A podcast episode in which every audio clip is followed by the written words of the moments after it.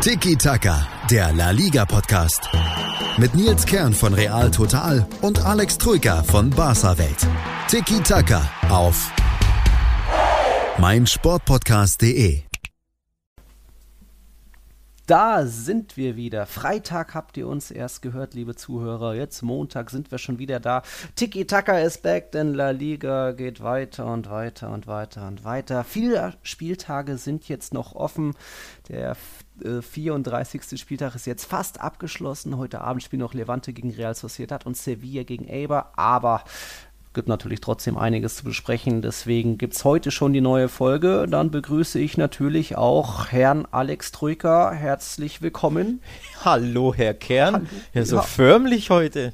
Ja, heute, ja. es gibt bestimmt ein paar Streitthemen de oh. später, deswegen äh, möchte ich erstmal höflich anfangen. Ja, das ist Ihnen. Deswegen, deswegen warst du die nötige Distanz jetzt schon. Ja, ähm, das war auch noch ein Wortspiel. Warst du die äh, nötige? Oh, war, oh, uh, stark. Uh. Da habe ich ja, un, äh, quasi un, unabsichtlich, unfreiwillig angedeutet, worum es heute mhm. geht. Ja, der war äh, wird im Mittelpunkt stehen, steht nicht nur in Spanien im Mittelpunkt, sondern wahrscheinlich auch ein bisschen in dieser Episode unseres kleinen Podcasts. Hm, könnte rein vom Inhalt her, was die Spiele angeht, vielleicht ein bisschen kürzer ausfallen, weil da es gar nicht so viel spektakuläres Überraschendes gab. Wir haben natürlich einen Aufreger des Spieltags, ein Spiel des Spieltags. Es gab auch wieder einen Trainerwechsel, jetzt den vierten nach der Corona-Pause. Ein Absteiger steht so gut wie fest, aber eben durch ein paar auch neue Aussagen von Barcelonas Präsident, vom Liga-Präsidenten auch zum Thema Videoschiedsrichter gibt es da ein bisschen was zu besprechen. Jo. Wir fangen aber an mit eben jetzt dem elften Trainerwechsel in dieser Saison. Das sind schon gefühlt viel mehr als in der Bundesliga, auch wenn ich jetzt nicht in der Bundesliga so drin war in dieser Saison, aber elf Wechsel insgesamt, vier jetzt nach der Corona-Pause, schon mal eine Ansage. Ja. Und Bitte? Sorry, ich wollte sagen, äh, du hast mir auch ein bisschen auf dem falschen Fuß erwischt. Ich könnte jetzt auch nicht sagen, wie viel es in der Bundesliga mhm. gab, aber es klingt nach viel in Spanien. das ist sehr viel. Ja. Bei 20 Teams, auch wenn manche Vereine wie Espanyol ja, glaube ich, drei, viermal fast gewechselt haben. Egal, es hat jetzt getroffen den Herrn Garitano, aber nicht den von Bilbao, sondern den von Alaves. Und ja, bei dem war es jetzt soweit. Nach fünf Niederlagen in Folge, bei uns ist ja Deportivo Alaves ein bisschen unter dem Radar gelaufen. Die hatten zwar Real Sociedad vor zwei Wochen stark mit 2-0 geschlagen, deswegen waren die eigentlich gefühlt sicher im Mittelfeld, aber jetzt sind sie doch noch mal ein bisschen nach unten gerutscht. Dort sind die Plätze 15, 16, 17 punktgleich. Alaves, Celta Vigo und Eibar, alle drei jeweils mit 35 Punkten, also das die sind quasi das rettende Ufer noch. Sechs Punkte dahinter dann der erste Abstiegsplatz mit Mallorca. Und eben, ja, da wurde dann jetzt die, die Reißleine gezogen in Alaves und Garitano wurde entlassen. Ersetzt wird er durch Juan Ramon López Muniz. Der war zuletzt vor über einem Jahr beim FC Malaga im Einsatz, aber der soll nur interimsmäßig bis Saisonende jetzt eingesetzt sein. Ob das jetzt nur was bringt bei vier offenen Spieltagen, sei mal dahingestellt. Hm. Ja, ja, im Endeffekt, die wollen halt irgendwie halbwegs diesen Negativtrend stoppen. Und auch wenn sie, ich glaube, sechs Punkte Vorsprung haben ne, mhm, auf den Nicht-Abstiegsplatz, ja. Ähm, ja, haben sie halt Angst, dass sie da einfach noch mehr weiter, weiter, weiter verlieren und es dann enger wird. Also im Endeffekt wirst du wahrscheinlich, schätze ich mal, einen Sieg brauchen oder irgendwie drei Unentschieden und dann rettest du dich auch. Dementsprechend, das wollen sie halt jetzt irgendwie noch ja, zustande bringen mit dem neuen Coach. Also so ein kleines äh, Strohfeuerchen entfachen, damit sie dann endgültig gerettet sind, weil aktuell scheinbar haben sie Angst, dass sie dann noch weiter runterrutschen. Ja.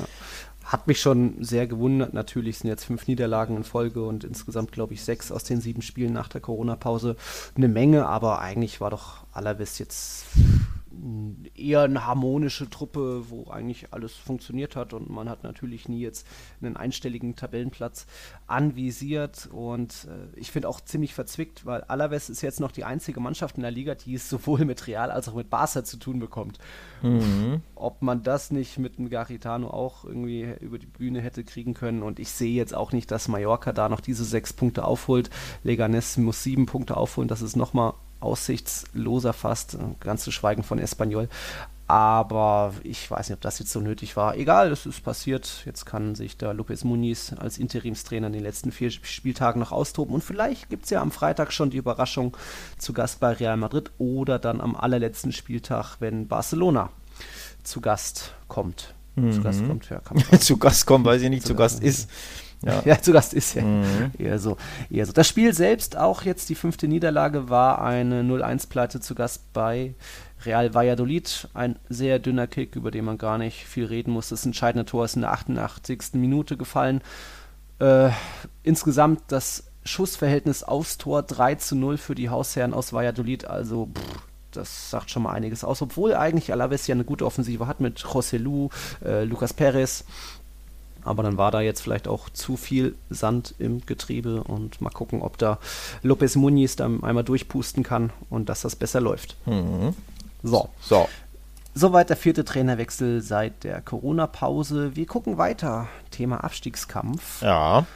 Und dort, ja, wo fangen wir damit an? Also eigentlich kann man sagen, es gibt jetzt der erste Absteiger steht so gut wie fest, mathematisch noch nicht, aber wenn eine Mannschaft jetzt elf Punkte aus den verbleibenden vier Partien braucht, auch gesetzt des Falles, dass die anderen nicht so häufig punkten, dann muss man eigentlich sagen, Espanyol verdienter Abstieg, jetzt 24 Punkte aus 34 Partien und nicht mal jetzt im Abstiegskrimi im direkten Duell gegen Leganes weder überzeugen noch treffen können. Wobei, sie haben zweimal getroffen, aber zweimal wurden die Tore durch Embarba und Raul de Thomas wegen Abseits korrekt aberkannt.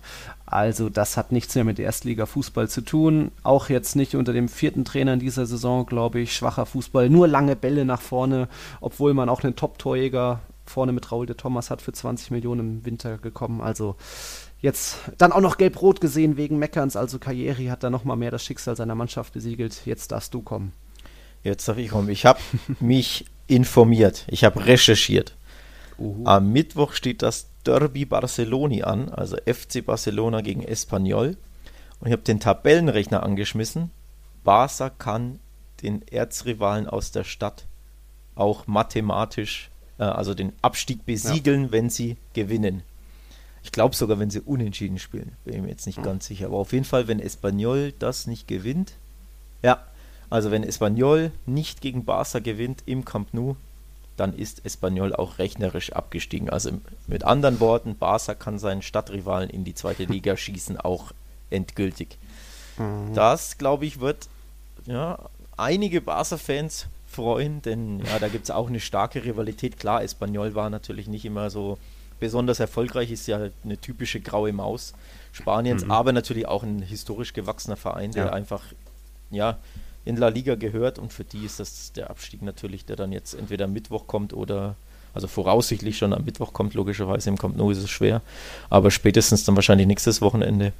Ja, ist das natürlich ein harter Schlag, denn eigentlich hatte man ja schon Ambitionen, quasi peu à peu Europa anzugreifen, denn ja. der chinesische Investor hat da ja spätestens im, im Winter wieder richtig hingelangt, also du hast es angesprochen, 20 Millionen im Winter in, mhm. in Real, äh, Raúl de Tomas zu investieren ich glaube, wir haben es ja äh, thematisiert, ist auch ein bisschen Wettbewerbsverzerrung ne? im Vergleich mit den anderen Vereinen, die eben Beispiel Leganes ihre Spieler abgeben mussten, die wurden weggekauft und mhm. Espanyol kauft sich für 20 Millionen ein.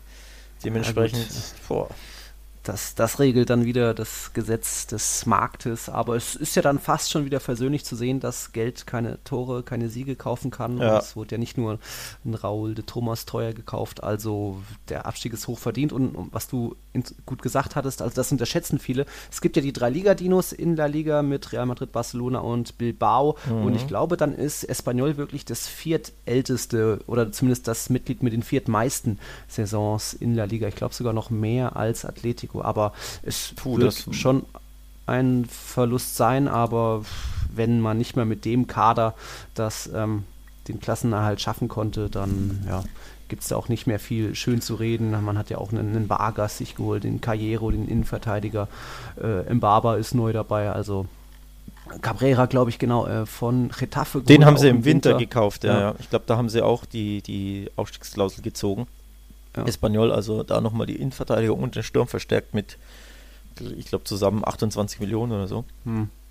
Also, Man kann schon sagen, dass ihnen zwei Abgänge sehr wehgetan haben. Das war Mario Hermoso zu Atletico, der mhm. hat eine starke letzte Saison gespielt. Ja. Und eben der Knipser Borja Iglesias, der letzte Saison häufig getroffen hat und diese Saison für Betis fast gar nicht. Ich glaube, Ja. erst zwei, drei Tore gefühlt. Also den konnte man nicht ersetzen und deswegen krebst man jetzt da unten rum und hat fast keine Tore erzielt. Also, äh, wo ist die Statistik hier? Die Seite lädt nicht. Also, katastrophale Saison eigentlich und jetzt so gut 27 Tore nur in 34 Spieltagen. Das ist die zweitschwächste Offensive in La Liga. Also, adios, Adios, Espanyol. Espanyol, genau. Zum Spiel selbst gibt es auch nicht mehr viel zu berichten. Wie gesagt, nur lange Bälle, Karriere noch gelb-rot. Nö, dann war es das schon. Dann können wir schon weitergehen zu einem anderen, mehr oder weniger Abstiegsduell. Zumindest hätte es da zu einem Plätzetausch kommen können. Mhm. Celta hätte Betis einholen können. Aber Betis hat das gerade noch so abwenden können. Also für mich auch wieder versöhnlich, denn das erst es ging 1-1 das Spiel aus. Celta ging in Führung und wer hat das Tor erzielt zur Führung? Mhm. Der, Der Ersatz, Skandaltransfer. der Ersatztorhüter-Transfer. genau. Nur Lito äh, gekommen. Ihr wisst es inzwischen für aufgrund, weil sich der Ersatztorhüter langzeitmäßig verletzt hat, haben sie dann den Stürmer von Sevilla loseisen können zur Rückkehr nach Vigo. Der hat auch einen schicken Freistoß da, so ins kurze Straf-Toreck um die Mauer drumrum ähm, vom Strafraumeck selbst. Eigentlich ganz ansehnlich. In der 22. Minute war da auch, glaube ich, sogar die verdiente Führung. Aber dann Betis eben in der zweiten Hälfte mit einem stärkeren Auftritt sich da den Ausgleich verdient gehabt. Es gab da auch eine strittige Situation zwischen Rafinha und Guardado. Also da hätte Betis vielleicht einen Elfmeter kriegen können. Ähm, es wurde erst auf Elfmeter entschieden, dann wurde er aber vom Vi Videoschiedsrichter aberkannt. So richtig verstanden habe ich die Szene nicht, aber egal, Betis hat mir danach Ist- noch getroffen. Ja, ist leider in. Spanien nichts Neues, dass man manchmal Szenen nicht versteht. Ja, ähm, ja, tatsächlich übrigens ein sehr heißflüssiges Spiel. Weiß nicht, ob du das mitbekommen hast. Neun gelbe Karten gab es in dem Spiel. Uh. Schon ziemlich krass. Allein sechs davon in der letzten halben Stunde. Also da ging es dann richtig ab. Dementsprechend ja, hat sie auch, hat auch Sevilla mal schön dagegen gehalten. Was sie ja auch nicht immer machen, um ehrlich zu Nee. Äh, Betis meine ich. Ich glaube, ich habe es wir gesagt, oder? Ja, Ähm, Betis, ja. meinst ja. Vorsicht, schlimmer Versprecher. ähm, genau, also ja, im Endeffekt ein wichtiger Punkt für Betis, damit die da nicht unten noch weiter reinrutschen, auch wenn nochmal, äh, sie haben neun Punkte Vorsprung vor Mallorca, da sollte nichts passieren, aber die Negativspirale war, hat natürlich auch Betis ähm, eingenommen, dementsprechend, ja, für die ein wichtiger Punkt und für Celta, ja, ein bisschen zu wenig im Endeffekt, oder? Ja, gefühlt. Also ich, das Unentschieden geht absolut in Ordnung. Betis hatte auch mehr Abschlüsse und dann eben noch hätte vielleicht einen Elfmeter kriegen können. Egal, ich glaube, da kann Celta schon zufrieden sein, zumal sie ja am Vorwochenende komplett unter die Räder geraten sind. Hm. Was war das? 1 zu 5 auf Mallorca. Ja. Also ist das schon. Du hast okay. es angesprochen, sie haben halt einen Punkt auf Mallorca gut gemacht, weil die eben 0 zu 3 bei Atletico verloren haben. Ja. Das können wir, glaube ich, gleich im Anspruch Mhm. besprechen. Ähm, ja, und dementsprechend den Punkt gut gemacht, aber ich hätte eher getippt, dass sie gewinnen vom Spiel. Also gegen Mhm. dieses Betis in dieser Form ähm, daheim darf man da schon mal gewinnen. Deswegen finde Ja. ich es ein bisschen wenig aus Celtas Sicht, aber ja, sie können damit leben. Dann hätten jetzt beide 37 Punkte gehabt, hätte Celta Betis bezwungen, aber so bleibt es bei dem 3-Punkte-Abstand und da ist es wirklich dann am rettenden Ufer in der Liga spannend, weil sowohl Alaves als auch Celta haben 35 Punkte und Eber auch, aber Eber ist auch eben heute Abend noch zu Gast beim richtigen FC Sevilla. Beim richtigen, ja. Dann Abstiegskampf, mach mal gleich Mallorca. Genau, schau mal weiter. Die hatten, ja, das war nur eine kurze Euphoriewelle, die sie beim 5-1-Sieg gegen Celta jetzt hatten, wo einfach auch alles geklappt hat. Und jetzt gegen Atletico, da hat nicht viel geklappt, auch weil man gesehen hat, dass man da mit Zettler einen eher, eher, ich will nicht schlampigen Innenverteidiger hat, aber einer, der dann doch zu oft zu fahrig agiert hat. Also Morata hat einen Elfer bekommen, weil Settler ihn mehrfach gezogen und gehalten hat im Strafraum. Dann auch beim zweiten Morata-Treffer, glaube ich, war Settler viel zu weit weg von Morata, hat gar nicht aufgepasst und geschlafen. Also das war ein verdienter Sieg von Atletico. 3-0 ging es aus. Morata Doppelpack, Koke später noch. Da hätten noch mehr sein können. Ich glaube, Joao Felix hatte noch zwei gute Mhm. Chancen. Lodi noch Ja. Latte, glaube ich, getroffen. Also das ging hoch verdient mal wieder aus. Auch mal wieder ganz guter Fußball von Atletico Ja, gewesen. ja, ich lobe sie ja. ja in letzter Zeit häufiger. Ja, sind in guter Form, da kann man auch mal loben. Wir haben genug kritisiert in der Hinrunde beziehungsweise im, im Frühjahr um Winter. ja. jetzt kann man auch mal äh, loben. Die sind tatsächlich gut drauf, haben schon gegen Barca, fand ich, ja, sagen wir mal 60 Minuten gut gespielt, mhm. ähm, haben sich das Unentschieden verdient und jetzt quasi ein lockerer Heimsieg nachgelegt. Also da läuft es bei Atleti, da kann man nicht meckern. Genau, auch weil eben Sida, äh, Zidane, meine Güte, Simeone weiter von einem sehr breiten, sehr fitten Kader profitiert. Also Costa konnte jetzt wieder auf die Bank Korea, mm, Vitolo ja. waren auf der Bank das stimmt, dann eingewechselt. Stimmt. Carrasco ist top in Form, Jolente auch wieder eine Vorlage gegeben zu Moratas zweiten Tor. Also egal wer da spielt, ja, es funktioniert ja. irgendwie, da ist die Mannschaft ein, einfach das, echt stark. Das ist tatsächlich Gucke nach Sperre zurück. Tatsächlich ein guter Punkt, genau, ähm, dass sie einen breiten Kader haben und diesmal eben von Verletzungen verschont geblieben sind seit dem Restart. Das war eben anders in der Hinrunde beziehungsweise im Winter, wo sie unfassbar viele Muskelverletzungen hatten. Und äh, ja, einen sehr dünnen Kader, du erinnerst dich, Diego Costa hatte da seine, was war das, Bandscheibenvorfall, glaube ich, mm, ne? Ähm, mm, Felix fiel Felix mit weg. Muskelverletzung aus, mm. Koke war immer wieder verletzt, ähm, Jiménez in der Abwehr war immer wieder verletzt, also sie mussten immer wieder patchworken, wenn du so willst. Und jetzt haben sie wirklich den kompletten breiten Kader, der ja breit ist und der auch ziemlich gut aufgestellt ist, ähm, zur Verfügung. Und ich glaube auch, äh, Angel Correa hat es nach dem Barca-Spiel gesagt in der, in der, nach dem Spiel ähm, in dem Interview, dass eben es gibt keine, ähm, wie hat er es gesagt, es gibt keine Titulares und, und äh, Auswechselspieler, mhm. also keine Stamm- und Auswechselspieler, sondern tatsächlich einen breiten Kader und Simeone managt das wirklich gut.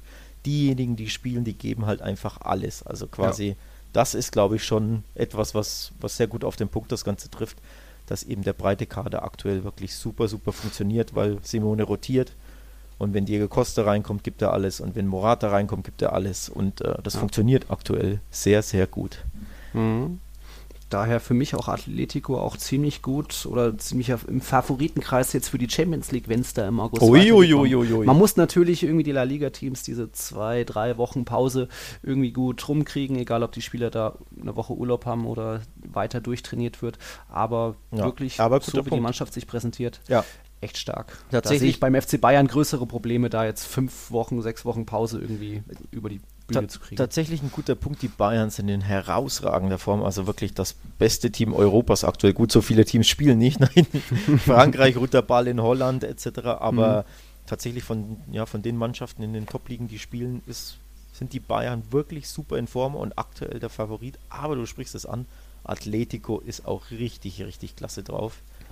Und One-and-Done-Games, also ein Spiel und dann mhm. geht's weiter da kann Atletico halt wirklich jeden, ja, nicht nur ärgern, sondern tatsächlich rauskegeln. Ähm, dementsprechend gebe ich dir da echt recht. Die beiden sind wirklich in guter Form aktuell. Da könnte man drauf gucken in der Champions League dann im August. Mhm. Klar ist noch wieder ewig hin, eineinhalb Monate gut, ne? Ja. Ähm, aber, jo, guter Hinweis.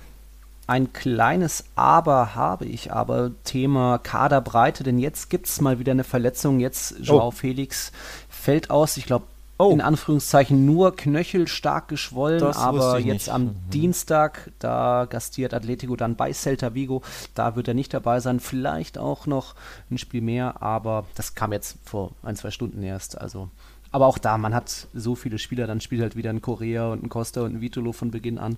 Und dann hätte man immer noch einen Le Mans. Herrera hat jetzt auch nicht äh, gespielt am Wochenende. Also das wird dann nicht so sehr wehtun. Ja. Hauptsache, ja, Carrasco ist gerade auch mehr, glaube ich, in Form nochmal als Felix. Ja, im Endeffekt, die, die Ligasaison ist ja so gesehen für Atletico jetzt quasi in das trockenen Tüchern, würde ich jetzt ja. sagen, bei, wie ja. viele Punkte sind es? Acht. Acht Vorsprung auf Villarreal durch mhm. Villarreals mhm. Niederlage. Also ja. da brennt nichts mehr an, die kommen in die Champions League. Dementsprechend ähm. Ja, ist das jetzt nicht so tragisch. Und wie gesagt, der Kader ist wirklich breit. Da können Korea, Carrasco, ähm, Saul könnte es sogar auf die 10 stellen oder so. Also da gibt es genügend Möglichkeiten für Simeone aktuell. Ja. Okay. Und übrigens Dann, für Mallorca noch bitte. ein Wort dazu zu denen, denn wir haben ja mit dem Abstiegstag an, äh, ja. an, angefangen. Für die wird es jetzt auch dunkel. Also das war ein kleines Strohfeuer. Es bleiben sechs Punkte Rückstand. Aber die Spiele werden weniger. Völlig überraschend. Mhm. Nur noch vier. Ja, dementsprechend, ich glaube, das 5-1 war ein Strohfeuer. Ich, ich fand sie auch mhm. gegen gegen Athlete jetzt sehr chancenlos. Also sie waren engagiert ja. im zweiten Durchgang, aber im ersten schon viel zu lax begonnen und hinten. Und mhm. sobald sie vor allem aufgemacht haben, sie mussten ja dann aufmachen, weil sie, ich glaube, 0-2 dann zur Pause zurücklagen. Mhm. Und die waren dann hinten dermaßen anfällig. Ähm, du hast gesehen, das ist zu wenig einfach. Das ist. Ich sehe da, ich sehe da nichts bei Viral, was die drin lässt behält. Sie müssen jetzt auf Patzer der Konkurrenz hoffen. Wie gesagt, Eber, Vigo, Alaves, alle jeweils 35 Punkte, also sechs Punkte mehr. Jetzt geht es bei Mallorca eigentlich nur noch über den Willen. Die sind jetzt als nächstes empfangen sie Levante. Für ja. die ist die Saison eigentlich auch gelaufen. Die sind sicher im Mittelfeld. Also genau. da kann schon was gehen, wenn man eben diese paar Prozentchen Motivation mehr zeigt. Aber auch schon oft gesagt, es ist eher ein Dritt- oder eher ein Zweitligakader. Die sind ja von der dritten Liga direkt durch in die erste marschiert. Ich habe da leider wenig Hoffnung, auch wenn ich gerne zu einem Auswärtsspiel nach Mallorca reisen würde. Mhm. Übrigens, nächste Woche gibt es ein schönes Abstiegsduell Eibar gegen Leganes. Also wenn Lega da wieder mhm. gewinnt, dann sind die plötzlich wieder am, am, Leben, denn dann holen sie drei Punkte auf auf Eibar, wenn ich das richtig mhm. sehe. Nee, ja. vier. Vier sind es. Sieben sind es aktuell. Ach so, meinst du, ja. Ja, genau. Also vielleicht, äh, Grüße an Leganes, vielleicht zappeln die noch ein bisschen da unten. Vielleicht Leben. zappeln die noch, ja. ja. Wir hatten noch euch versprochen, Aufreger des Spieltags und Spiel des Spieltags. Ihr könnt euch vielleicht schon denken, wohin das führt, zu welchen mhm. Spielen. Und das verraten wir euch jetzt gleich nach einer Werbepause.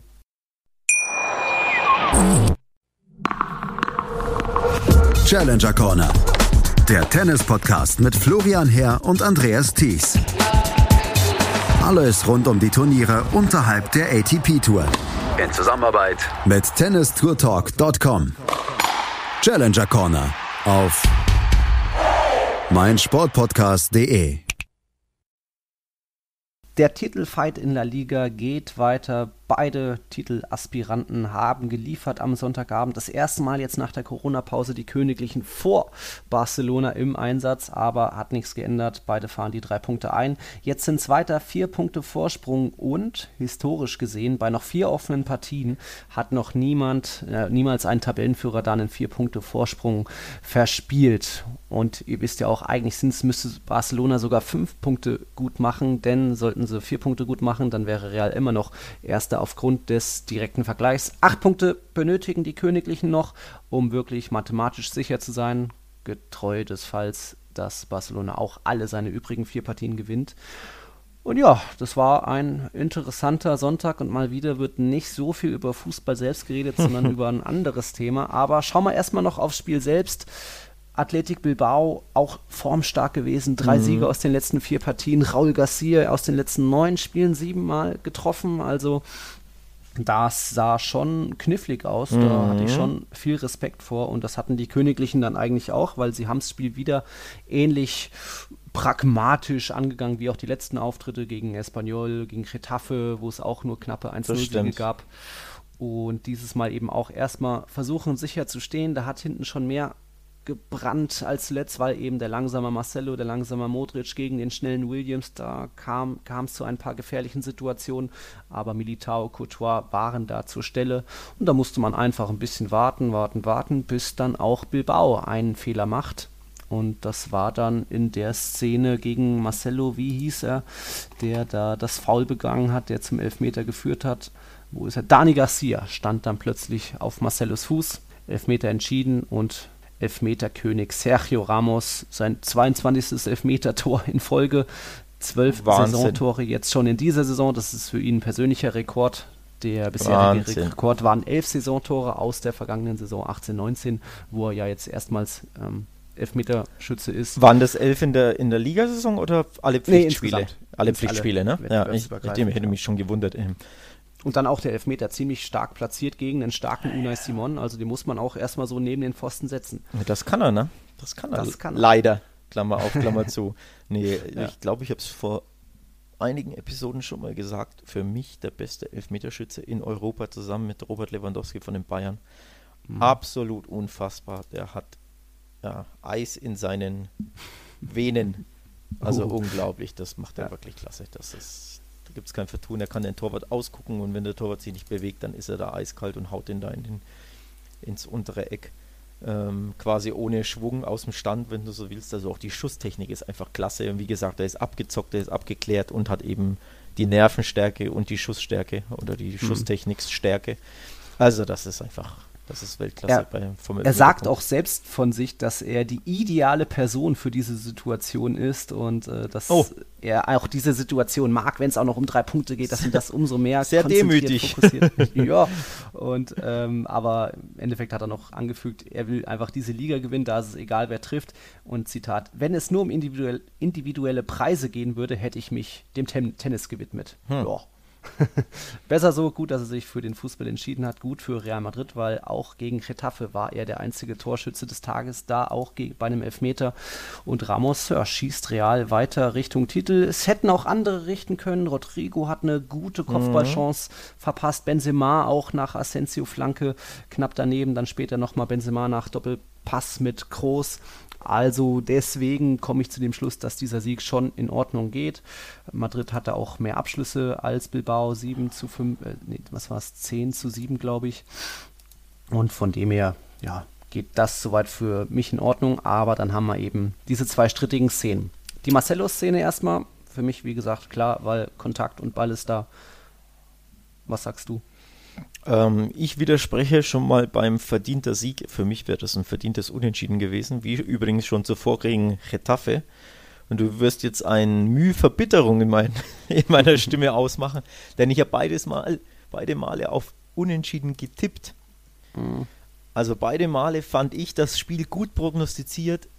Wirklich zwei schwere Spiele. Madrid fällt wenig ein, wenig passiert beide Mannschaften sind, finde ich, auch gut bedient mit einem 0-0 oder von mir aus 1-1. Aber Madrid gewinnt halt spät. Dementsprechend bin ich etwas, ähm, naja, nicht aufgebracht, aber grummig. Mein Tipp war auch 0-0. Bin ich ein bisschen grummig, denn das hätte wirklich für mich ein Unentschieden sein müssen und es wäre auch gerecht gewesen. Also ich fand ähm, den Athletic-Club wirklich gut drin. Die erste Halbzeit hat mir sehr gut gefallen. Williams hat die Riesenchance und ich glaube, der hätte gezählt. Der wurde ja wegen dieser Lupfer, ne? Wurde ja, wurde ja ähm, weggepfiffen in der im, im Real Life, im Real Speed, aber ich glaube, der war hätte drauf geschaut und das Tor hätte gezählt. Also wenn er den macht, hm. läuft das ganze Spiel natürlich anders. Dementsprechend, ja, da eine riesige Chance, wo, wo Bilbao locker in Führung gehen kann, aber du hast es auch angesprochen, der Kopfball von Rodrigo, den kann der ein oder andere Stürmer vielleicht dann doch machen. Ich meine, seine Stärke ist es nicht, klar, mhm. aber das war eine gute Chance. Also unterm Strich fand ich, leistungsgerecht wäre ein 0-0 oder 1-1 gewesen. Hm. Und so ist halt wieder dieser eine recht späte Elfmeterpfiff ausschlaggebend. Mhm. Und jo, wieder war, also der Schiedsrichter hat es nicht gesehen, ich habe es in Realgeschwindigkeit auch nichts gesehen, also ich hätte auch auf jeden Fall weiter spielen lassen. Mhm. Für mich war da überhaupt nichts erkennbar. Und dann musste halt mit der Lupe hinschauen. Ne? Dementsprechend war, glaube ich, auch der Ärger von, vom Athletic Club recht groß. Denn auf der anderen Seite wurde mit der Lupe nicht so genau hingeguckt. Mhm. Schwierig. Das ist die Frage. Erstmal, ja. der Ball kommt zu Marcelo und Dani Garcia tritt halt auf Marcellos Fuß und das auch ja, eher bewusst als jetzt Ramos, weil er eben hinblickt. Mhm. Ähm, also schließen wir mal die Marcelo-Aktion erstmal ab. Schon eher verständlich als das, was in der zweiten Aktion passiert ja, ist. Also ja. kann man schon Elfmeter geben. Ja. Und dann, ja, da gehen jetzt die Diskussionen auseinander. Raul Garcia wird von Sergio Ramos getroffen, auch absolut klar und mhm. ersichtlich. Ramos ja, macht einen langen Ausfallschritt. Raul Garcia auch noch ein bisschen weit den Fuß da außen. Vielleicht wollten sie sich auch ein bisschen verhaken. Egal. der Ball ist nicht da. Der Ball ist auch erst spät dann gekommen. Ramos hat nicht hingeguckt. Ähm, Raul Garcia stand zudem im Abseits, also in dieser roten, verbotenen Zone. Da kommt für mich zu viel zusammen, dass man sagt, sodass ich sage, das reicht mir nicht für einen Elfmeter, das war ja. für mich zu wenig, auch weil der Ball einfach zu weit weg war. Ja, also ich hätte in beiden Szenen weiterlaufen lassen, so wie der Schiedsrichter es auch im Real, in Realgeschwindigkeit getan hat. Ähm, tatsächlich bei der, bei der Raul Garcia-Szene war es für mich noch weniger, beziehungsweise mhm. eigentlich gar nichts, wenn man so möchte. Also er auch da berührte ihn wieder.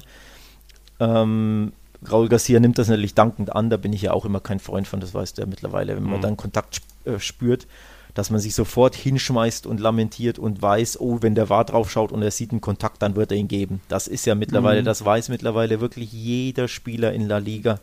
Und dementsprechend nimmt das, nimmt die Theatralik auch zu und nehmen diese, diese Halbschwalben, so nenne ich es jetzt mal, mhm. nehmen auch zu und die sind mir ein absolutes Dorn im Auge und ganz ehrlich, Raul Garcia ist berühmt und berüchtigt ein unfassbarer Schwalbenkönig ja. zu sein und auch ein sehr schmutziger Spieler, also der immer wieder mal mit mhm. einem Ellbogen austeilt, das macht er unglaublich häufig und sobald er irgendwie berührt wird und sei es am Oberkörper, hält er sich das Gesicht. Also für solche mhm. Sachen ist Raul Garcia wirklich berühmt, berüchtigt. Allein deswegen hätte ich ihn schon nicht gegeben. Und dann kommt hinzu, und das hast du auch ähm, ja, richtig angesprochen. Der Ball war nicht im Spiel, also es war keine Toraktion oder Raul Garcia mhm. war in keiner Abschlussaktion. Ähm, Ramos hat ihn nicht gesehen und ist unabsichtlich ausgerutscht und touchiert ihn dann leicht unten. Also das All-Around, all diese Faktoren für mich der Grund, warum ich dann nicht auf Elfmeter äh, entschieden hätte, auch nicht nach Ansicht der Wahrbilder. Mhm. Ähm, und Grüße an dieser Stelle an äh, Felgenralle, an den Ralf Kunisch, den The Zone ähm, Co-Kommentator, der mit äh, zwei Bundesliga-Schiedsrichtern gesprochen hat, mich gestern angerufen hat.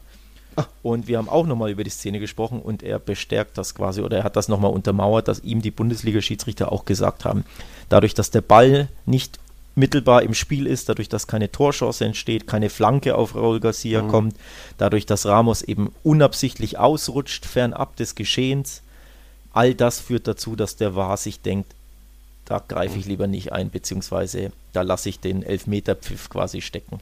Keine und, grobe Fehlentscheidung. Und deswegen finde ich es auch unterm Strich die richtige Entscheidung. Wie gesagt, leider hat es halt Geschmäckle, weil eben diese mhm. Aktion vorher an Marcelo, ich glaube, was waren es, drei, vier Minuten vorher, ne? Also, glaube ich, recht nah beieinander oder fünf, zehn Minuten, irgendwie sowas.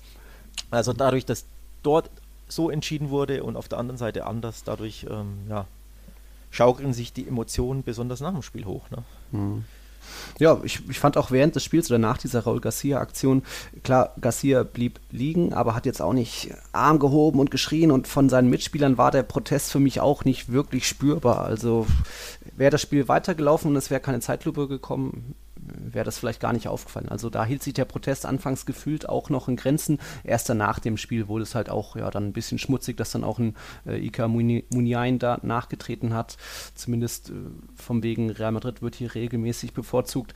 Natürlich kommt jetzt nach der Corona-Pause viel zusammen, also dass da wirklich fast in jedem Spiel es strittige Entscheidungen gab, kann Entscheidungen, die dann doch immer pro Real Madrid mhm. ausgelegt wurden. Und das führt dann jetzt zu einem, einem ligaweiten Ärger fast schon, wo es dann ja. eben auch heißt, dass die, die großen beiden auch zusammen da regelmäßig profitiert werden. Und ja, das ist dann bestimmt auch wiederum was Menschliches oder auch, wo, wo man auch Statistiken herbeiführen kann, dass wirklich dann ähm, Barcelona und Real Madrid, wenn es zu Kann-Entscheidungen kommt, 50-50, dass dann viele Schiedsrichter vielleicht doch aus einem minimalen Funken Sympathie, ganz minimaler Abhängigkeit äh, also nicht Unabhängigkeit, dass sie dann vielleicht doch eher pro Real, pro Barca entscheiden. Ja, also tatsächlich, was typisch spanisch ist, dass ähm, Spieler oder sogar Verantwortliche oder Vereine auf Social Media dann gehen und immer wieder ja, Bilder teilen von diesen beiden Szenen als Standbild und sich dann darüber ja, echauffieren, aufregen, es kommentieren, sich beschweren oder quasi mit irgendwelchen Emojis und Smileys reagieren. Das ist mir aufgefallen nach dem Spiel, das haben die Bilbao-Spieler häufig gemacht. Also ich glaube, Muniain, äh, Iñaki Williams hat äh, mit einem lachenden und irgendeinem anderen Emoji reagiert bei der Szene. Also tatsächlich gibt es ein Standbild von beiden Szenen, der Elfmeter und dem Nicht-Elfmeter an Raul Garcia. Wenn du das gegenüberstellst und bei beiden siehst du mhm. quasi einen Kontakt am Fuß, Standbilder verzerren natürlich die Szene immer komplett. Ja. Das ist ein Riesenproblem, aber nichtsdestotrotz die Wirkung dieser Bilder, also dieses doppelten Screenshots ist halt fatal. Und wenn mhm. dann natürlich Fußballer oder teilweise sogar Vereine ja das publik machen Weiter und sich da Öl beschweren. Genau, genau, dann spielt sich das hoch. Auch sehr viele spanische Medien haben das genau dieses doppelte Bild quasi geteilt. Ich glaube, mhm. Movistar hat es gemacht, die Sport hat es mhm. gemacht. Ähm, boah. Ähm, ja. Selbst Movistar als äh, Rechte. Ich meine, ich hätte es gesehen. Also mhm. kann ich gar nicht mal sagen, wie viele Medien ja. das waren, aber so unzählige Medien und Journalisten teilten dieses Bild natürlich und dementsprechend ja vervielfältigt, vervielfältigt sich das. Mhm. Und ja. Und so erhärtet sich dann auch der genau, Eindruck genau. auch bei neutralen Fans in Deutschland, die gar nicht so viel mitkriegen, aber die dann immer wieder diese verzerrten Standbilder kriegen. Bei Messi, den paar Tritten gegen Oscar Rodriguez und Diego Carlos und so, da gab es auch Standbilder, die sehen natürlich schlimm aus in der Szene selbst, aber in der Situation selbst, wenn man das Video dazu sieht, dann kann man das schon anders erklären, als das Standbild es macht. Ja. Das ist das Schwierige mit den Fotos. Ja, auf jeden Fall ähm, ja, das ist tatsächlich eine große Kontroverse gewesen, diese, dieses Bild allein, also diese Gegenüberstellung der beiden Szenen. Und natürlich die spanische Presse, die liebt das natürlich da, die Kontroverse zu schüren, ne? die, die Polemikas, ja. wie es die Spanier nennen. Ja. Alle Talkshows quatschen drüber, die Radioshows und immer wieder wird dieses Bild bemüht ja. und wie gesagt auch von Spielern und von Vereinen und Verantwortlichen. Das ist typisch Spanien, das kennt man wahrscheinlich aus der Bundesliga so nicht. Ähm, das gehört einfach zur, zur Telenovela La Liga dazu, zum Zirkus La Liga, so nenne ich es ganz gern immer, weil ja, das ist halt ein Teil davon, aber nicht unbedingt der schönste, ne? Das ist ein echt guter Punkt. Also diese Polemiken sind tatsächlich sehr herzlich willkommen. Wir merken ja auch bei Real Total, wenn es wirklich mal eine Polemik gibt, dass diese Artikel dann leider mit am meisten geklickt werden. Egal wie, wie viel Arbeit wir vorher in eine tolle Analyse, Recherche stecken, ne, so einfache Sachen werden am häufigsten geklickt. Und das ist bei anderen Medien natürlich genauso. Und ähm, da fand ich es dann noch spannend, was Sidan dazu gesagt hat. Der wurde natürlich dann auch wieder drauf angesprochen und der hat dann auch mal ganz klar gesagt, es nervt. Wir reden jede Woche über dasselbe und er zeigt dann halt auch, dass die Arbeit seiner Mannschaft, die jetzt siebenmal in Folge gewonnen hat, alle Partien nach der Corona-Pause gewonnen hat, dass das komplett da abfällt, dass, dass keiner mehr lobt oder wirklich wertschätzt. Also es wird immer, heißt immer nur, Real Madrid hat wieder vom Schiedsrichter profitiert. Natürlich kommt da viel zusammen, aber immer wieder über dasselbe diskutieren, dass dieselben Fragen stellen, das regt mich auch selbst auf, sowohl als ja, Reporter als auch als Fan. Aber man kann halt, es ist ein Kampf gegen Windmühlen und es wird wohl ewig so weitergehen. Ja, und apropos Öl ins Feuer, ähm, niemand Geringeres als Josep Maria Bartomeu, der ähm, mhm. Präsident von Barca hat da einen ganzen Ölkanister reingeschüttet. Ähm, also auch das ist ja typisch spanisch, aber nicht so häufig kommt sowas vor, dass ähm, ja, ein, ein Präsident eines Vereins und dann natürlich der von Barca erst recht ähm, dermaßen klare Worte findet. Ich zitiere jetzt hier mal. Also mhm. er wurde angesprochen auf die Schiedsrichterentscheidung der letzten Wochen und den Einsatz von VAR, weil wir haben das noch gar nicht thematisiert Real, äh, oder, oder faktisch angesprochen, Real Madrid hat in jedem Spiel nach dem Restart einen Elfmeter bekommen. Also eine unfassbar krasse Statistik. Was? Ja. Sicher? Ja, in jedem Spiel habe ich gelesen. Musste mal, musste mal recherchieren. Das hatte Marco Hagemann gestern schon gesagt. Ich meine, es gab ein, zwei Spiele, wo es nicht war. Ich gucke das schnell mal nach. Ich gucke das mal nach. Wenn, ja. Währenddessen lese ich äh, kurz die, das Zitat von Bartomeo ein. Wie gesagt, das ist richtig krass. Also Zitat, Präsident des FC Barcelona. Seit der Unterbrechung gab es viele Spiele, die ungerecht waren und in denen die gleichen begünstigt wurden. Viele Mannschaften wurden benachteiligt. Der War ist nicht für alle gleich. Das hier ist die beste Liga der Welt, aber der War wird dem nicht gerecht. Es wird immer das gleiche Team bevorzugt. Also Bartomeu hat eindeutig den Namen dieser Mannschaft nicht ausgesprochen, aber völlig ersichtlich und logisch, wen er da meint. Und ja, schüttet, wie gesagt, den ganzen Ölkanister ins, ins Feuer und ich finde es sehr, sehr krasse Aussagen. Also, hm. dass man sich das im Camp Barca denkt, ist mir klar, dass man sich da ein bisschen benachteiligt fühlt und natürlich auch viele andere Mannschaften, die eben die Pfiffe gegen sich hatten. Also ne, diese Eibar, Valencia hat es erwischt mit so einem mhm. Millimeter Abseits. Real mhm. Sociedad hat sich ja, ihr hattet das auf Real Total ja auch, ne? Hat sich da mhm. öffentlich und offensiv beschwert, so von wegen, wie war das? So ja, können wir so nicht gewinnen. Genau, genau. genau. Ähm, also das waren quasi immer so halbe Andeutung, aber Bartomeu spricht es halt jetzt auch nochmal richtig krass aus. Also das ist schon eine krasse Polemik. Ja. Und das ist dann auch zu viel, wenn sich die sowohl Verantwortliche dazu äußern, Spieler da auch nicht bestraft werden. Ähm, kurzer Rück Blick auf äh, die Ansage von wegen, in jedem der sieben Spiele gab es einen Elfmeter. Nee, das ist falsch. Gegen Eber, 3-1-Sieg, gab es keinen Elfmeter. Da hat ja auch Ramos aus dem Spiel getroffen. Ja. Hast du mich ja letztens noch korrigiert. Und jetzt auch frisch in Erinnerung noch Espanyol, 1-0-Sieg. Und da war es eben Benzemas Hacke, dann eben, Casemiro ja. in den Lauf. Das also zwei Spiele schon mal kein Elfmeter. Siehst du, habe ich mich auch äh, zu sehr auf den Kollegen Hagemann verlassen. Ich habe nämlich auch ja. die Erinnerung gehabt, dass es in einem nicht war. Also ich habe es getweetet, dass ich glaube, in mhm. fast jedem Spiel hatten sie einen. Aber tatsächlich habe ich jetzt immer wieder auch gehört, dass es in jedem war. Habe ich mich selbst davon verleiten lassen, das zu übernehmen. Siehst du mal. Manchmal ist man halt doch zu faul, ein paar Klicks zu machen äh, und zu recherchieren. Gut. Ja. Ähm, nee, aber ich genau. glaube, also beim 3-0 gegen Valencia, ich glaube, da gab es auch keinen. Benzema, oh. Asensio, Benzema haben getroffen. Es sind zu viele Fußballspiele. Hm. Es ist mal, ja. Die Erinnerung verbleicht völlig, aber du hast recht, gegen Eber ähm, gab es allein schon keinen, jetzt wo du es ansprichst. Und Espanyol ja. kann es ja gar keinen Weg gegeben haben. Denn ja. da haben wir das wunderschöne Hackentor so gelobt und das war das Tor des Tages. Aber wie gesagt, also dann in vier von sechs mindestens, ne? Glaube ich. Ja, aber ich meine gegen Valencia auch nicht. Ja. Da steht jetzt hier nichts. Und hier gegen, ey, was, gegen Mallorca, das war der Freistoß von Ramos. Und davor noch ein Vinicius-Tor nach Modric-Pass. Also, pff, also sind wir jetzt bei vielleicht drei, Elf drei Spielen mit Elfmetern. Sieben sogar. Schneiden wir alles raus, diese ei, falschen ei, ei. Zahlen, die hier kursieren. Da mal den Herrn Hagemann anrufen, dass er das auch rausschneidet noch. Ähm, ich habe es tatsächlich auch irgendwo anders auf Twitter gelesen, von wegen hm. in jedem. Also da sieht man immer, ne? die, die Leute. Hm. Ja. ja. wenn. Ja, äh, ja manchmal ja. Äh, recherchiert man nicht genau genug. Das ähm, tut uns natürlich leid, dass wir hier nicht ganz die Wahrheit verbreiten. Also es gab auf jeden Fall einige strittige Elfmeterentscheidungen einigen wir uns darauf, ohne die konkrete Zahl zu nennen. Ähm, und genau, wie gesagt, Bartomeo haut da Kanisteröl ins Feuer und ich meine, im Umkehrschluss, die spanischen Medien freuen sich darüber, natürlich, natürlich. drüber, ne, über solche krassen Aussagen. Ähm, ja. da, da schießen die Polemiken hoch, jeder kann dann noch mehr Zeitungen füllen und, und TV-Sendungen mhm. und Radiosendungen füllen. Ähm, also die Spanier lieben diese Polemiken, aber die Aussage an sich wie finden wir die Nils? Die ist schon krass. Ja, kann man nicht bringen als Offizieller, der ja auch ja. selbst schon.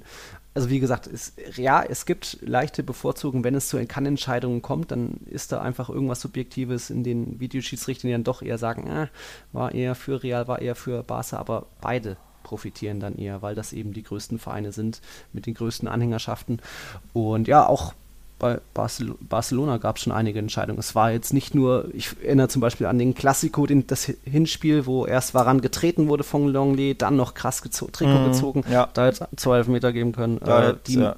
die vielen Messi-Aktionen jetzt eben gegen Leganes Oscar Rodriguez, dann war auch bei Athletik, stand er einmal auf dem Knöchel, dann eben gegen Diego Carlos, was an sich als einzelne Aktion für mich schon auch zu wenig ist, aber da kommt schon auch immer viel hoch und gab es dann natürlich danach auch viel Aufre Aufregung, auch unter den Realfans, die dann auch Screenshots teilen, wo ich mich da einfach nicht so beteiligen will, weil es einfach auf beiden, weil es oft schwierige Entscheidungen sind und eben auf beiden Seiten zu ja, Kann-Entscheidungen kommt und dann, dass beide Teams mal profitieren. Also es wird auch jetzt erst gemeckert, seitdem Real Madrid wieder in der Tabellenspitze ist und dass dann aber Barcelona eigentlich katastrophalen Fußball gespielt hat die letzten Wochen, fällt da eher ein bisschen ab oder schon generell in dieser Woche.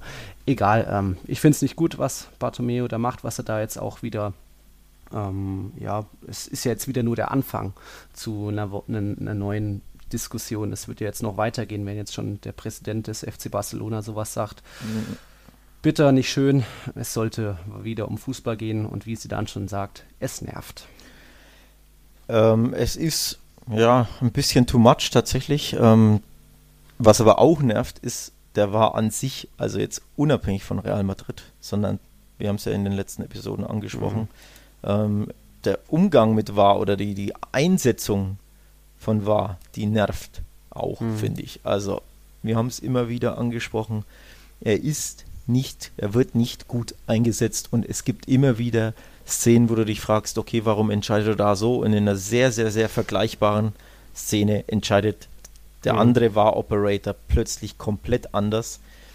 Und ähm, ja, insgesamt finde ich, unabhängig von Real Madrid, unabhängig wie die Mannschaft heißt, die da einen Elfmeter bekommt oder da mal keinen, ist, wird war nicht gut umgesetzt in La Liga. Und das hat jetzt sogar Javier Tebas, der Ligachef, mhm. persönlich zugegeben. Klär uns auf, ja. Nils. Ja, äh, wir haben ja die letzten Wochen gesehen, dass es viel zu diskutieren gab, wenig Fußball, viele Entscheidungen und Javier Tebas hat halt eben klar gesagt, man muss den VAR verbessern, es gab große ja. Fehler und es kommt in zu vielen Spielen, tauchen diese Fehler auf. Also, ja. dass sich mal widersprochen wird in Entscheidungen, dass man einfach manches gar nicht nachvollziehen kann. Was war das letztens, diese freche Toraberkennen, was wir in der letzten Folge hatten? Egal, sehr viel. Und jetzt weiß ich nicht genau, wer den war beauftragt, ob Ligaverband LFP, Tebas oder Nationaler Verband RFEF, e Rubiales, aber ich schätze eher Tebas und LFP, also und nicht eben Rubiales. Sonst hätte man ihm das jetzt auslegen können, wie dass er gegen seinen alten da äh, Kumpel Rubiales wieder mal eine Spitze ausfährt, aber eigentlich ist es Tebas eigene Sache, da für den Videoschiedsrichter zu, zu, ja, dass er sich darum kümmern muss. Ja. Auch wenn ich eben nicht ganz sicher bin, ob es LFP oder eher RF-EF-Sache ist.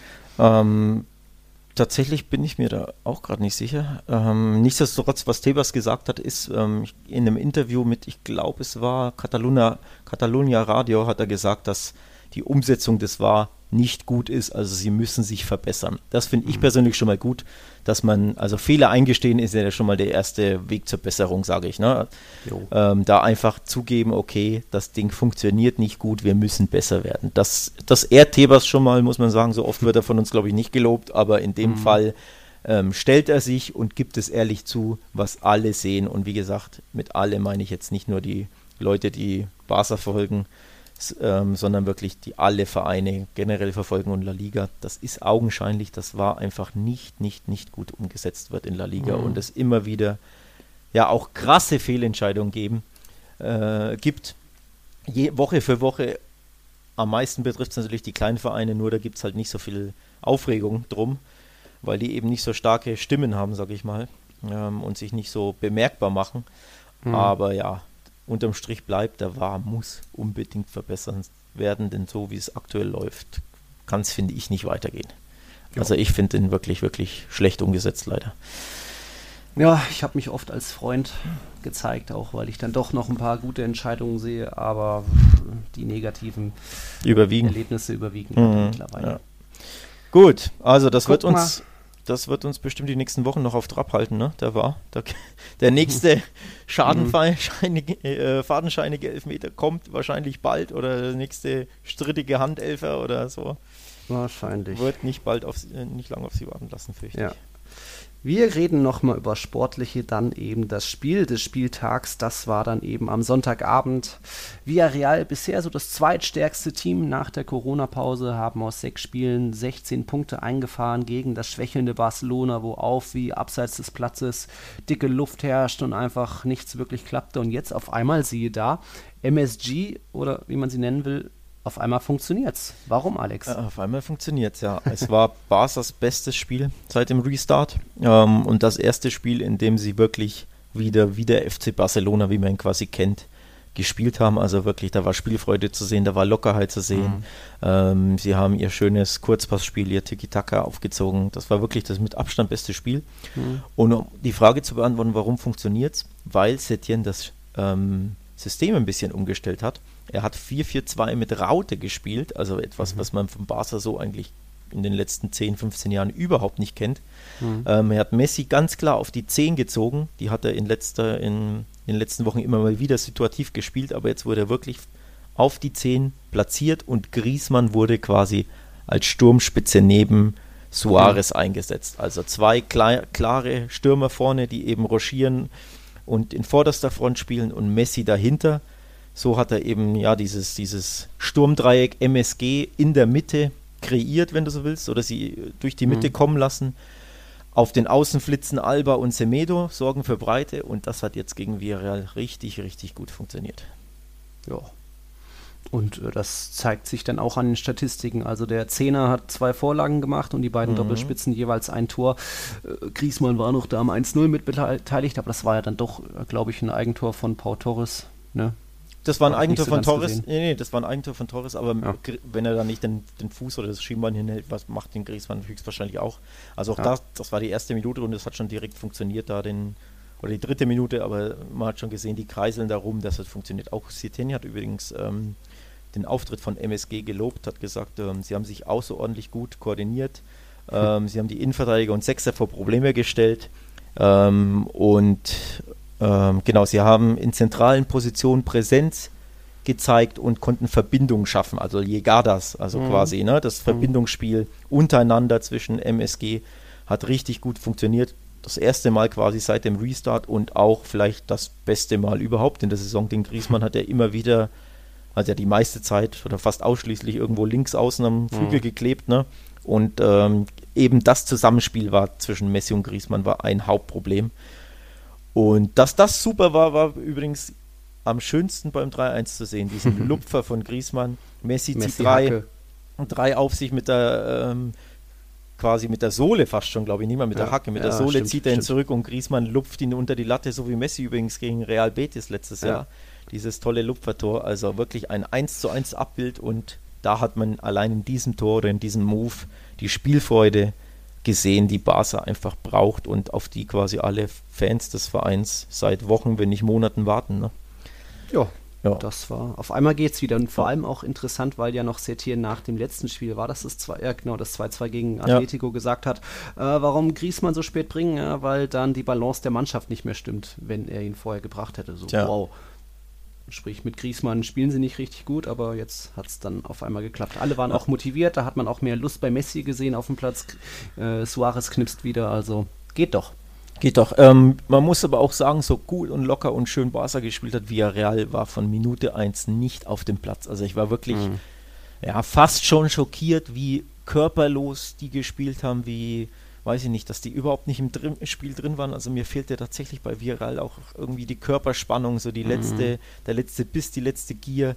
Das mhm. hat nicht gewirkt wie eine Mannschaft, die um Platz 4 spielt, denn die sind drei Punkte nur hinter Sevilla. Also mit einem Sieg hätten sie sogar auf Rang 4 spielen springen können, temporär, denn sie haben den direkten Vergleich gegen Sevilla gewonnen.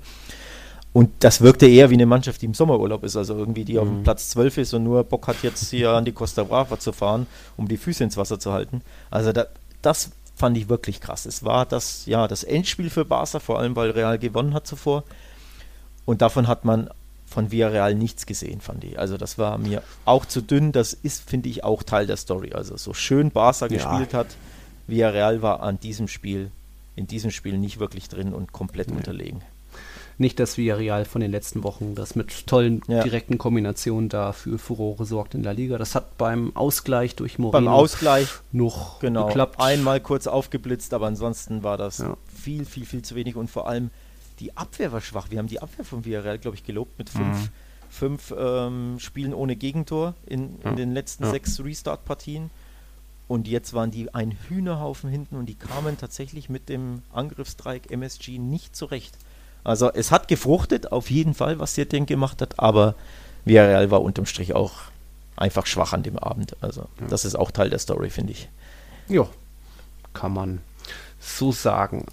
Wollen wir noch über eine mal wieder kleinliche Aktion reden? Ich finde das Messi-Tor, wo ja Vidal im Abseits stand, mhm wieder auch sehr kleinlich. Also Boah. Vidal läuft ja zurück aus dem Absatz und dann mhm. dauert es noch irgendwie 10, 15 Sekunden, bis es dann überhaupt zu einem Abschluss kommt.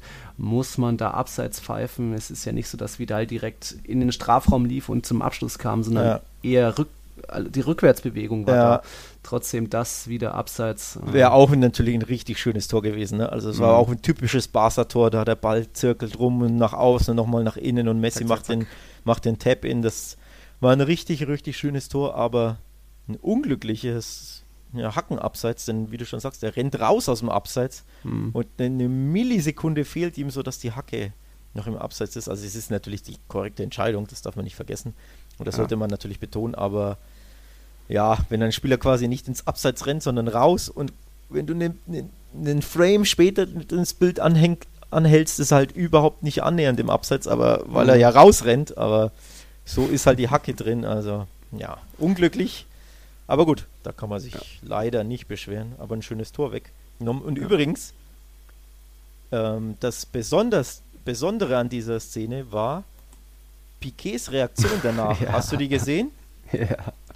Ähm, auch eine kleine, kleine. Jetzt ist die Frage, was das war. Genau, auch eine kleine Polemik. Ähm, wir werden sie später auf, ich glaube, mit Tiki-Taka retweeten, damit alle sehen, ja. ähm, was wir meinen. Aber auf jeden Fall auf Barca-Welt könnt ihr schon sehen, in, den, in unserem Stimmartikel Bartomeu über den War, da ist die Szene drin, denn Piquet wurde darauf angesprochen. Also, was hat er gemacht? Der war, hat wieder zwei Minuten quasi die Szene untersucht und da seine äh, kalibrierte Linie gezogen und Piquet mhm. hat entweder wie so ein Puppenspieler die Fäden gezogen oder er hat wie so ein Klavierspieler Klavier gespielt. Irgendwas ja. hat er angedeutet, so von wegen. Vielleicht eher Thema Marionette. Ja, irgend macht sowas. nur ihr Schiedsrichter, was er Weiß ich nicht, wird. auf jeden Fall. Hm. Äh, ja, macht er da eine interessante Szene und wurde, oder Geste, wurde darauf angesprochen nach dem Spiel. Und was sagt er? Ich kann mich daran nicht mehr erinnern, was ich da gemacht habe. Ich weiß überhaupt nicht, was du ansprichst. Manchmal mhm. ähm, wenn das Adrenalin hochschießt, wenn du auf dem Platz spielst, dann passiert sowas, aber ich weiß nicht mehr, was ich da gemacht habe. Mhm. Ganz ehrlich, okay. lieber Piquet schlecht geflunkert. Ja? Mm. Denn ich habe das Video, also das Interview auch gesehen und du siehst halt, er weiß ganz genau, was er da gemacht hat und er weiß, was ja. ihn der Reporter fragt und er flunkert halt und will es nicht zugeben. Ja. Aber ja, eine amüsante Szene ein bisschen und eine kleine Polemik auch, ne? Denn im Endeffekt. Ja. Wieder eine Schiedsrichterkritik. So eine versteckte. Mehr halt, oder ne? weniger, versteckt, genau. ja. ja. Kann man schon so auslegen. Ja.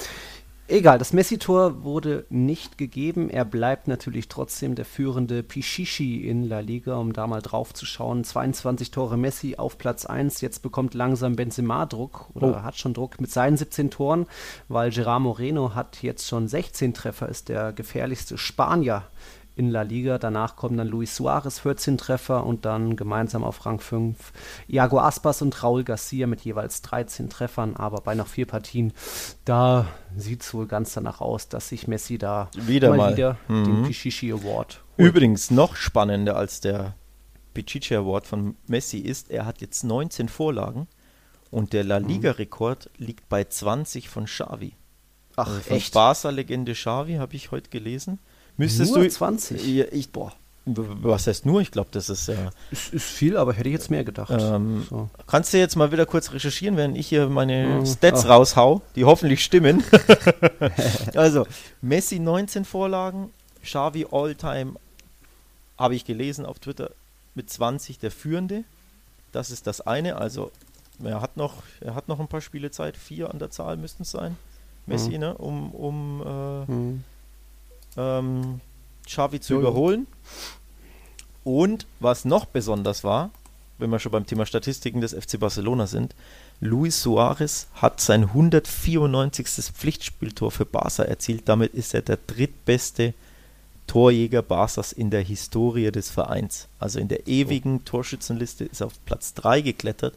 Wer erster ist, dürft ihr alle raten. Dafür gibt es oh. Leider nichts zu gewinnen. Lionel Messi natürlich mit 630 Pflichtspieltoren für Barca. Eine unfassbare Zahl. Platz 2 liegt César, der in den 50er Jahren 232 Tore geschossen hat. Und jetzt eben auf Platz 3 Suarez mit 194, gleich auf mit Laszlo Kula, äh, Kubala, dem äh, mhm. historischen ähm, Ungarn. Ungarn, genau, der auch so viele Tore geschossen hat. Also für Suarez ja auch richtig krass. Denn so lange ist er jetzt auch nie im Verein. Sind es fünf Jahre oder sechs? Ja. Also schon, finde ich, in der Zeit eine erstaunliche Marke, so viele Tore mhm. zu schießen. Wann ist er zu Barca gekommen? 2014, 15 im Sommer. Mhm. Ähm, also in 180 Spielen, circa, glaube ich. Oder? Kann das sein? Weiß ich nicht. Ne, ja. ja. Ich, ich, ich wundere mich nur, 194 Tore, da schon auf Platz 3. Also da wäre man bei Real gerade mal auf Platz 8. Echt jetzt? Unter den ewigen Torjägern. Ja, ich habe gerade nachgeschaut, weil ich mich gewundert habe. So, ja, ja, viel. viele Tore. So, da klar, CR7 mit 450 Toren vorne, aber dann kommen noch Raul mit 323, die Stefano mit 308, Mietze mit 290, Benzema mittlerweile bei 244. Also da ist schon noch, wäre für Suarez bei Real noch ganz schön Luft nach oben. Interessant, interessant, oder? So. Weil, denn bei ähm, beim, wer war das? Beim FC Bayern ist doch, glaube ich, Lewandowski jetzt auch, ist auf Platz 3, 2. Hm. Tja. Irgend sowas. Ähm, war neulich, glaube ich, ich glaube neulich hat das auch geschaut, weiß ich jetzt gar nicht. Aber wenn ich mir jetzt Zahlen ist immer nicht meine Stärke. Aber ich glaube, Lewandowski hat irgendwie 230 für die Bayern und ist da auch irgendwie in den Top 3 oder so jetzt schon. Mhm. Also scheinbar wird dann bei Real Madrid einfach historisch, wurde da in den 40er, 50er, 60ern unfassbar viel geknipst, ne? Und mhm. auch generell scheinbar. Generell. Mehr. Ja, wenn Benzema mehr hat. ja. Wobei, du darfst ja nicht vergessen, wie viele, wie viele Saisons war Raúl. Ja, das, ist, ist ja, das ist ja genau das. Der war ja, wie lange? Zehn Jahre oder was bei, bei Real, wenn ich 94 mehr. bis 2010, ja. Genau, und Suarez ist eben nur deren, ich glaube, sechs Jahre da. Also mhm. sprich, lass den mal doppelt so lang mhm. spielen, dann hat er halt auch seine 350, ne?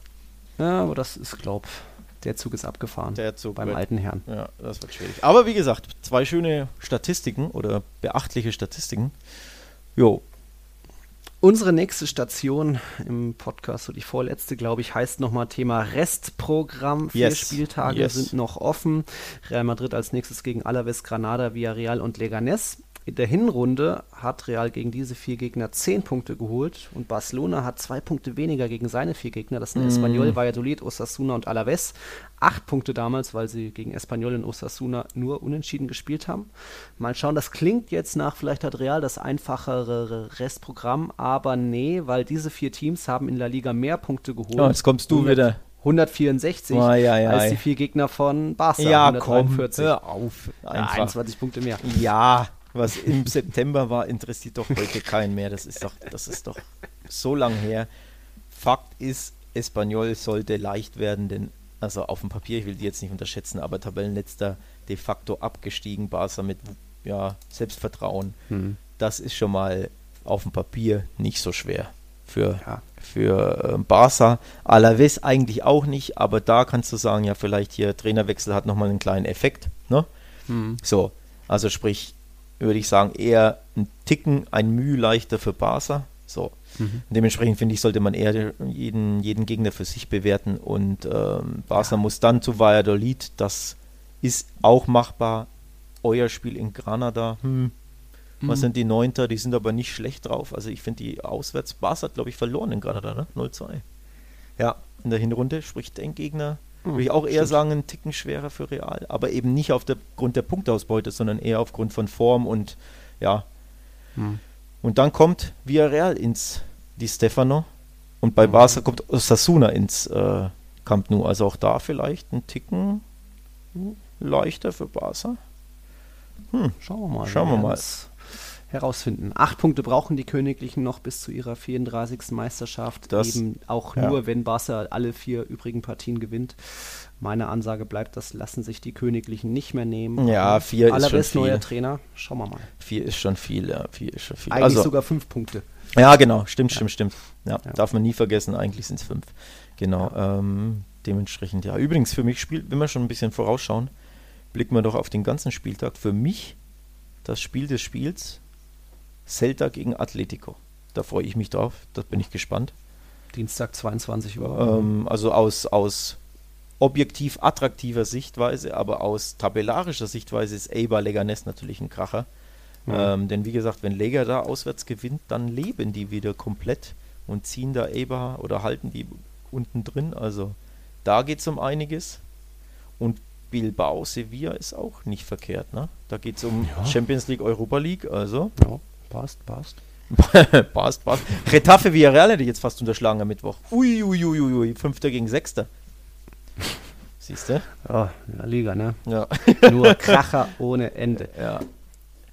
Von der Kracher ersten Liga haben wir jetzt noch nach einer langen oder einer schwierigen Folge mit vielen schwierigen Videoschiedsrichterthemen, haben wir jetzt noch eine ein eigentlich wunderschönes Thema zum Abschluss. Das kommt aus der zweiten Liga vom wahrscheinlichen Aufsteiger Huesca. Die sind aktuell Tabellenzweiter mit 61 Punkten. Nur Cadiz hat mit 5 Punkten mehr, mehr gesammelt in dieser Saison. Und Huesca kennt man ja noch aus La Liga, ich glaube vor zwei Jahren abgestiegen. Da gibt es einen Thread auf Twitter und die Journalistin Alexandra Johnson hatte einen tollen Thread gestartet. Den haben wir natürlich bei Tiki Taka schon retweetet, also unbedingt anschauen, denn da geht es darum, der Kapitän von Huesca, der heißt Jorge Polido und der wechselt seine Kapitänsarmbinden oder der lässt sich seine Kapitänsarmbinden immer bei jedem Auswärtsspiel anpassen, gestalten mit dem Hintergrund zu dem Verein, zu der Region, wo ja, Huesca dann spielt. Also das sind wirklich grafisch tolle Armbinden bei rumgekommen. Das klingt jetzt vielleicht unspektakulär, aber das sind dann wirklich die Hintergründe der jeweiligen des Gastgebers zu geben. Zum Beispiel Alcorcon ist bekannt für seine äh, Töpferei, glaube ich. Dort sieht man dann so Elemente auf der Armbinde. Natürlich ist da das Huesca-Logo noch drauf. Aber überall aus jeder Region, von jedem Gegner Mirandes, Elche, kommen irgendwie verschiedene Elemente aus dieser Region dann mhm. auf der Armbinde vor. Das hat man so noch nicht gesehen. Ja. Lief bis, bisher für uns auch unter dem Radar, wusste man nicht. Aber schön, dass das mal die Alexandra Johnson da so zusammengefasst Vorsicht, hat. Vorsicht, Jonsson, sie ist Schwedin. Ich Ach, ja, Jonsson. Ja, ich habe sie ja auch schon getroffen, in, ähm, ähm, als ich bei dem Spiel war. Ähm, dementsprechend, ja, schöne Grüße, auch wenn sie uns wahrscheinlich eher nicht zuhören wird oder wo, verstehen wo wird. Wann hast du sie getroffen? Ja, das war beim Gastspiel im alten Anoeta vor ah. zwei Jahren, glaube ich. Da war mhm. ich in San Sebastian. Ähm, haben wir uns in der ähm, ja, bei der PK getroffen nach dem Spiel mhm. quasi. Ähm, wir kannten uns von Twitter. Genau, cool. äh, long, long story short, auf jeden Fall, ja, richtig tolle Sache ähm, die oder schöne Sache, herzerwärmende Sache fast schon, die Huesca da macht. Denn das Ganze hat auch noch einen anderen Hintergrund, also nicht nur ein bisschen ja die spanische Kultur zu ehren oder natürlich mhm. äh, die Region oder die Stadt, aus der der Gegner mhm. kommt, also allein dahingehend ist es eine tolle Sache, aber es hat auch, glaube ich, einen ernsten Hintergrund, denn sie schenken diese Armbinde immer nochmal dem gegnerischen Verein, also so quasi mhm. wie die typische Wimpelübergabe, ja. die man vom Anstoß ja kennt na, ähm, schenken sie dem, dem Verein quasi diese als, als ja, als honorierende, Andenken, ja. honorierendes Andenken oder so. Und ich glaube, das hat auch was mit einem guten, guten Zweck zu tun. Hm. Oder? Ich glaube, gibt es da irgendwie Spenden oder so? Äh, ich glaube, was steht hier? Für, für ähm, Personen, die irgendwie eine Behinderung oder so haben, die, denen kommt das irgendwie zugute. Irgendwie sowas. Also ist eine, ja, eine tolle mhm. Initiative, eine tolle Sache ähm, von Huesca und ja, dadurch wird Huesca der Tiki-Taka-Verein der Woche. Ja. Oh, kann man so sagen, oder? Inno, so sagen. Inoffizieller Award, den habe ich jetzt einfach mal erfunden. Ja. ja. Vielleicht wird es was mit dem Aufstieg. Eben ja. 66 Punkte für Cadiz, 61 Punkte für Huesca, punktgleich mit Zaragoza, die auch ja. 61 haben. Also, also es könnte sein, dass Huesca das tatsächlich diese schöne Sache nächstes Jahr in La Liga umsetzen wird mhm. und dann noch mehr Aufmerksamkeit bekommt für ihren für ihren dann, kleinen ob dann Champions League Pokale auf der Armbinde sind, wenn sie bei Real Madrid oh, sind. Ja, ja, ja. Hör auf jetzt. So, okay, das, das war, war's. Ja, das war's. Ja, ja, jetzt habe ich das schöne Ende, dieses Happy End dieser Folge doch noch vermisst. Tut ja, mir, mir hast du es vermisst, ja. Wir hören uns dann am nächsten, das nächste Mal wahrscheinlich schon am Freitag, sprich vor dem Spiel der Königlichen. Barca ist ja Mittwoch im Einsatz im Barcelona Derby. Wahrscheinlich nehmen wir dann Freitagmittag auf, ehe die Königlichen am Abend da alles empfangen, dass ihr euch schon mal drauf einstellen könnt. Jetzt ist der Spieltag halt ein bisschen verzerrt und mhm. oh, bevor es in die letzte Woche geht, müssen wir da ein bisschen gucken, jo. wie wir das alles hinkriegen. Yes, yes. Ja, war das doch irgendwie Stunde fünf, puh, doch mehr als erwartet. Mann, Mann, Mann. Tja.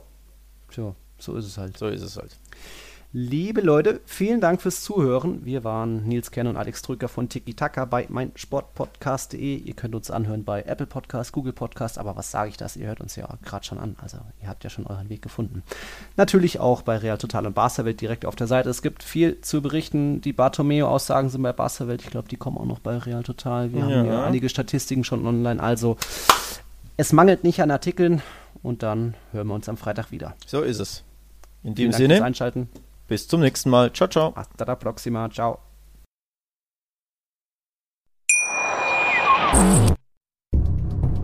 Wir leben in einer Welt, in der sich alle zu Wort melden.